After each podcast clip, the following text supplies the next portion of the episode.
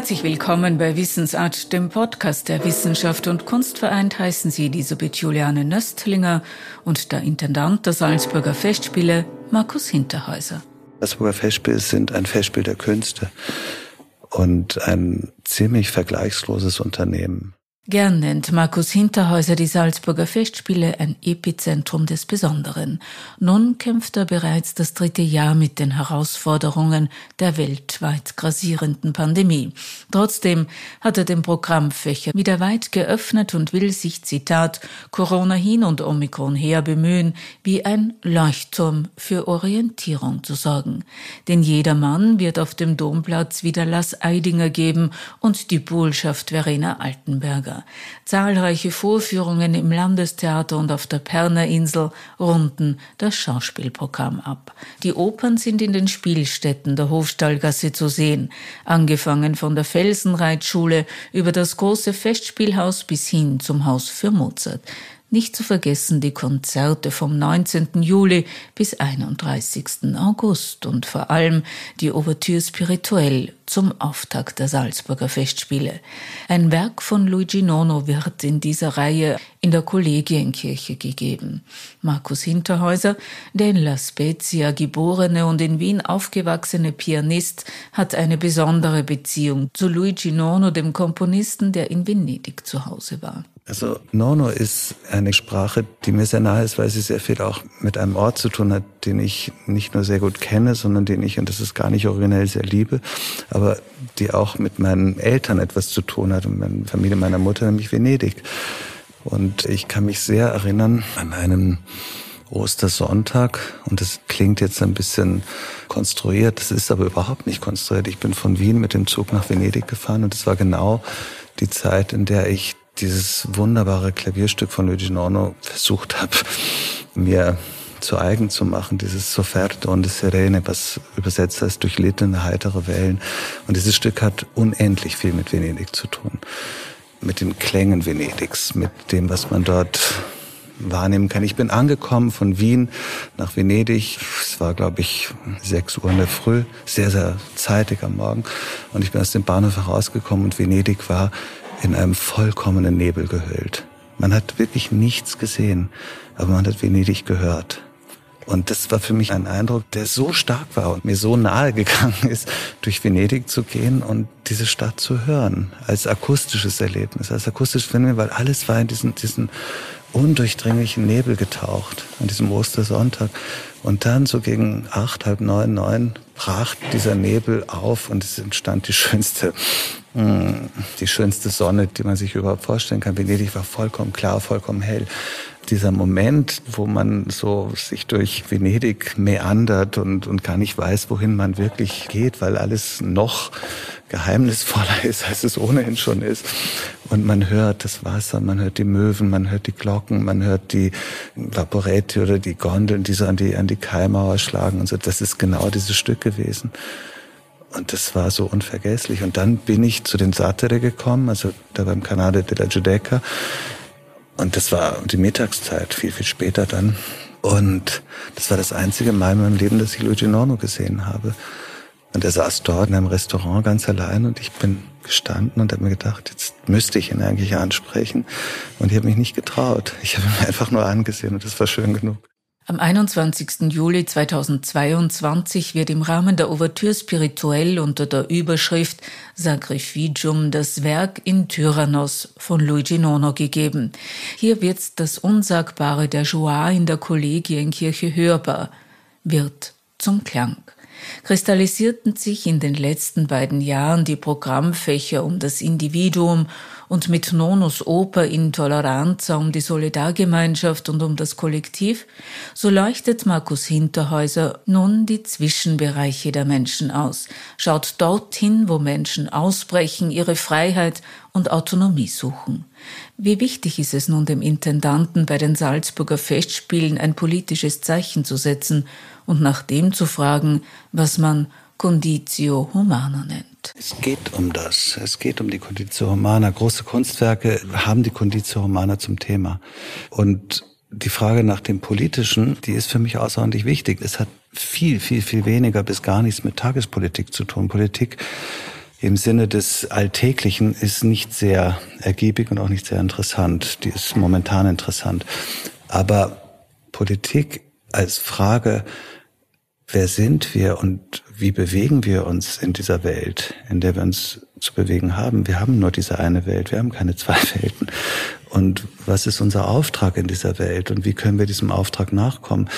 Wenn uns da Menschen Hinweise geben können, dann halte ich das für elementar wichtig im Rahmen des Salzburger Festspiels so etwas möglich zu machen, Begegnungen möglich zu machen mit Gedankenwelten. Und das sind Gedankenwelten in der Musik. Musik ist auch eine Form von Intelligenz.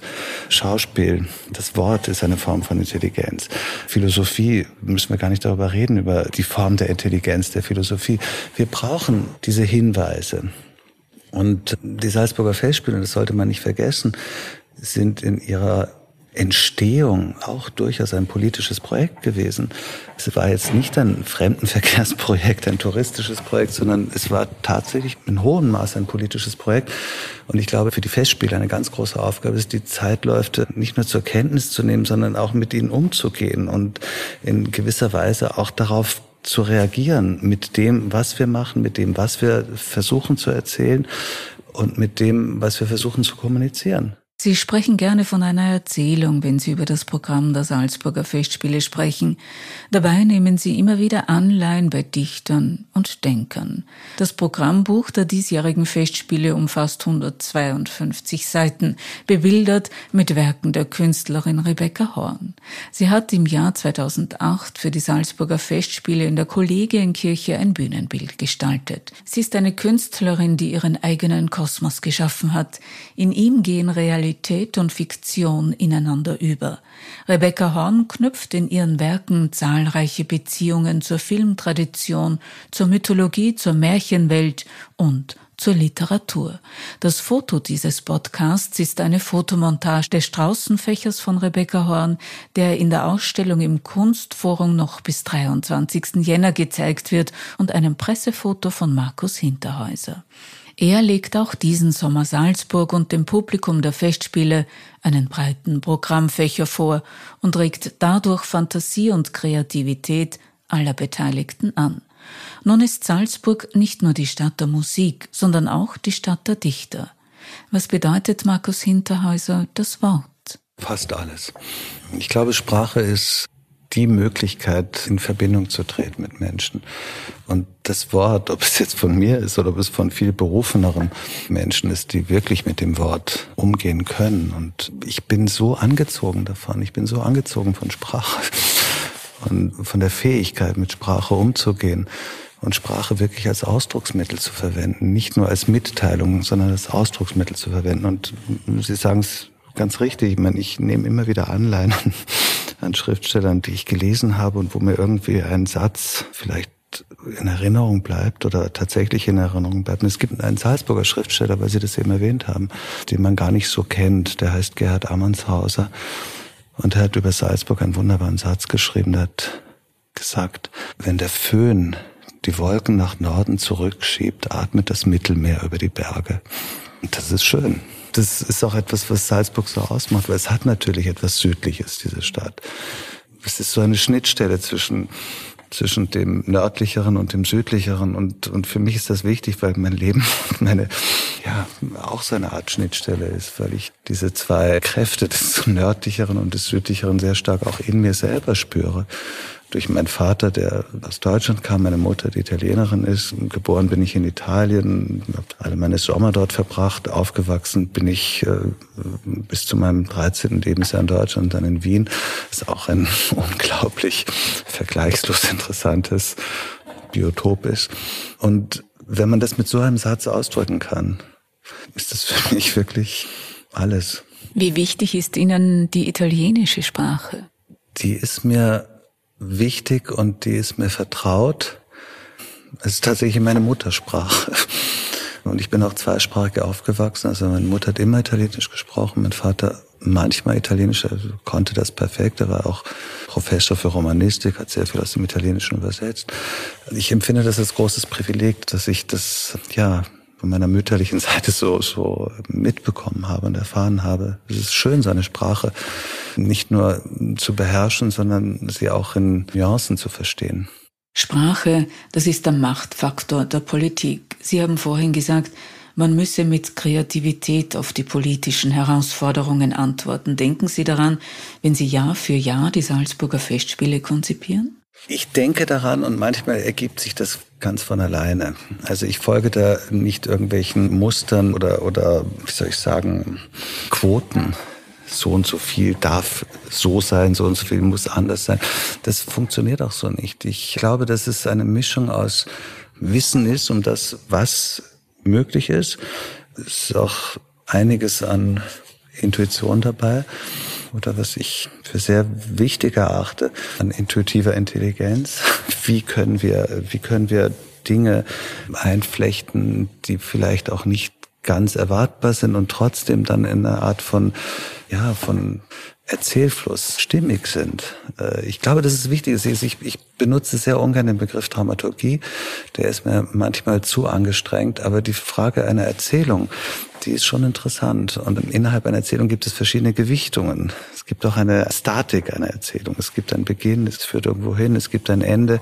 Und ohne das überstrapazieren zu wollen, aber das wäre für mich eine fast ideale Form eines Festspielsommers, so eine Erzählung vornehmen zu können. Und ich weiß, an wie vielen Parametern das auch hängt oder von wie vielen Parametern das abhängig ist. Und die Parameter sind auch sehr klar bei den Salzburger Festspielen. Die sind mir aber nicht unbekannt. Und mit denen kann ich umgehen. ist auch interessant, dass in den, in den letzten Jahren ein hohes Interesse an dem war, was wir, was wir hier im Sommer möglich machen. Und dieses Interesse ging weit also vom Publikumsseite ging weit über das hinaus, was sich immer noch so unverrückbar und unzerstörbar äh, als Klischee zeigt. So sind die Salzburger Festspiele. Salzburger Festspiele sind ein Festspiel der Künste und ein ziemlich vergleichsloses Unternehmen man soll mir einen wesentlichen Künstler nennen, der nicht bei den Salzburger Festspielen gearbeitet hat. Ob es im, im Inszenatorischen ist, ob es im Instrumentalen ist, ob es im Schauspiel ist, ob es in der bildenden Kunst. Es gibt so viele Unternehmer von William Kent über Shirin Neshat, über Romeo Castellucci, über Simon Stone.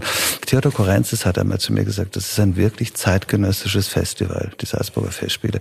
Das empfand ich als großes Kompliment.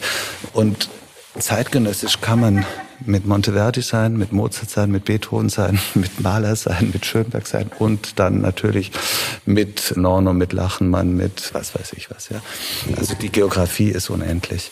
Hilft Ihnen bei der Navigation Pianist zu sein oder steht Ihnen das manchmal im Weg? Nein, es steht mir nicht im Weg. Es äh, kann mir manchmal im Weg stehen, weil meine Zeit äh, für das eine wie für das andere manchmal hm, dadurch auf ziemlich komplizierte Weise beeinflusst wird. Aber es steht mir überhaupt nicht im Wege, weil es ist auch für mich manchmal in der Kommunikation leichter, weil ich diese, diese zwei Seiten kenne.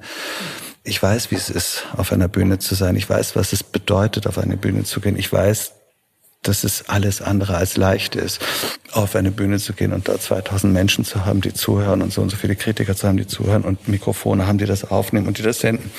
Das sind keine einfachen Vorgänge. Das ist nicht schlecht, wenn man das wenn man das auch erlebt hat in seinem Leben und dadurch auch eine, vielleicht auch manchmal auch ein, eine andere Art von Verständigung findet mit den Künstlern, die ich einlade, hier zu spielen und sich hier mitzuteilen. Also nein, ich glaube, dass es ganz gut so ist. Und wenn Sie dann ein Konzert geben, mit Igor Levit spielen oder Matthias Görne begleiten, was empfinden Sie dann? Dann spiele ich mit Matthias Görner oder mit Igor Lewe, zwei Menschen, zwei Künstler, die ich beide sehr mag, die meine Freunde sind, die hoffentlich mich mögen und wo wir einen gemeinsamen Atem finden und eine gemeinsame Mitteilung finden. Mit Matthias Görner spiele ich nun schon viele Jahre und das ist, ja, ja, die haben wir, haben wir wirklich, weiß ich, wie oft gespielt auf der ganzen Welt. Das ist trotzdem schön, wenn Matthias Görner ein Künstler ist. Also ich glaube, wir haben, weiß nicht, sicher 80, 90 Mal die Winterreise gespielt. Und es war 80, 90 Mal eine andere Winterreise. Und das ist für mich interessant. Das Koordinatensystem ist bis zu einem gewissen Moment festgelegt. Aber Matthias Görn ist ein, ein Interpret, ein Musiker, ein Künstler, der sehr, sehr im Moment einen Zyklus wie die Winterreise durchlebt. Und das ist für mich dann als Pianisten außerordentlich interessant, diesen Moment mitzugestalten. Und bei Igor Levit, das ist natürlich eine, eine so unfassbare Begabung, der Igor Levit. Das ist, das ist natürlich wahnsinnig schön, mit dem zu spielen. Wirklich. Also in jeder Hinsicht. Da entsteht etwas auf sehr unkomplizierte Weise. Es ist nicht so, dass wir das stundenlang proben müssen, tagelang proben müssen, dass wir über irgendetwas diskutieren müssen. Gar nicht. Wir spielen es ein, zwei Mal und es ist da. Es ist auch schön zuzuhören. Sie reisen um die Welt, kommen immer wieder nach Salzburg zurück. Es ist die schönste Stadt zum Zurückkommen. Also wenn man viel unterwegs ist, und das war ich in vor Corona-Zeiten. Ich war sehr viel unterwegs.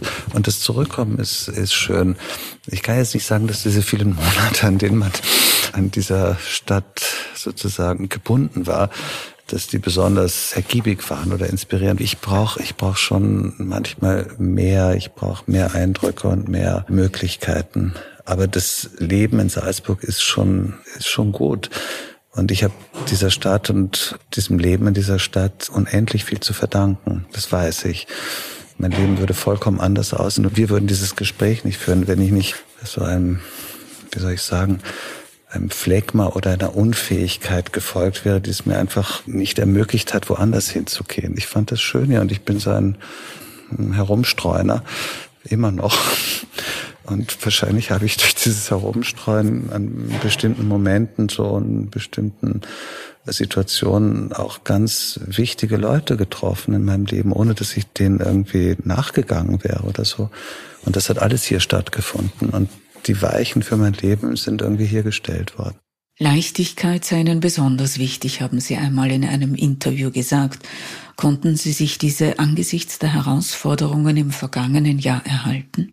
Ja, ich kann sie mir nicht immer behalten, aber das ändert nichts daran, dass sie ganz wichtig für mich ist. Ich glaube, dass Leichtigkeit oder eine gewisse Unbeschwertheit auch für die Kunst so wesentlich ist. Also wir können uns nicht unentwickelt etwas verbeißen. Dieses ständige Wollen, dieser ständige Druck, auch Erwartungsdruck. Irgendwie gibt es hoffentlich immer noch die eine oder andere Möglichkeit, dem etwas ein Gewicht zu entziehen und, und eben diese, ja, wie soll ich sagen, ja, diese Unbeschwertheit zu haben, auch im Umgang mit dem Publikum, mit den Medien, mit den, mit den Künstlern. Also ich möchte mich nicht gerne als eine Figur sehen, die überambitioniert, verbissen, verklemmt mit Situationen umgeht. Das bin ich nicht und das möchte ich auch nie sein. Und was machen Sie, wenn Sie sich in den Raum 477 zurückziehen? In meinem Lieblingsprobenraum, ich ja Klavier üben. Nur das. Und manchmal eben habe ich dieses Privileg, dass ich die Tür öffne und Suave il Vento herausweht. Aber sonst bin ich so in einem exterritorialen Gebiet, obwohl es im Festspielhaus ist. Und spiele dann so, was ich halt zu spielen habe. Ob das jetzt zum Beispiel die Winterreise ist oder so, irgendwo muss ich das ja üben. Und da ich Jahrzehnte in meinem Leben gar keinen Flügel zu Hause gehabt habe, gar kein Instrument zu Hause, das ist einfach schön, weil ich bin ja auch schon lange bei den Festspielen und ich fand das schön, auf irgendwelchen Probebühnen zu üben. Das entspricht mir sehr, dass ich dann irgendwo hingehe und sage, jetzt habe ich Zeit, sagen wir von 15 bis 17.30 Uhr und dann mache ich die Tür zu und dann arbeite ich auch daran. Ansonsten bin ich ja ständig abgelenkt. Und ich finde es ganz gut, dieses Phänomen, hm, ja, wenn ich das so sagen darf, zur Arbeit zu gehen. Und um 17.30 Uhr kommt dann wer andere hin, und dann muss ich auch hinaus. Aber dann weiß ich, dass ich diese Konzentration aufzubringen habe. Ich bin da auch ganz diszipliniert. Ist es diese Disziplin, die die Salzburger Festspiele so erfolgreich macht? Ein Festspiel, das gelingt, hat auch mit Glück zu tun. Und das Glück ist, also man kann die Disposition fürs Glück schaffen. Aber ob das Glück sich dann einstellt, das hm, kann man nicht, das kann man nicht disponieren, das geht nicht. Markus Hinterhäuser, der Intendant der Salzburger Festspiele bei Wissensart, dem Podcast der Wissenschaft und Kunst vereint. Auf bald, sagt Elisabeth Juliane Nöstlinger.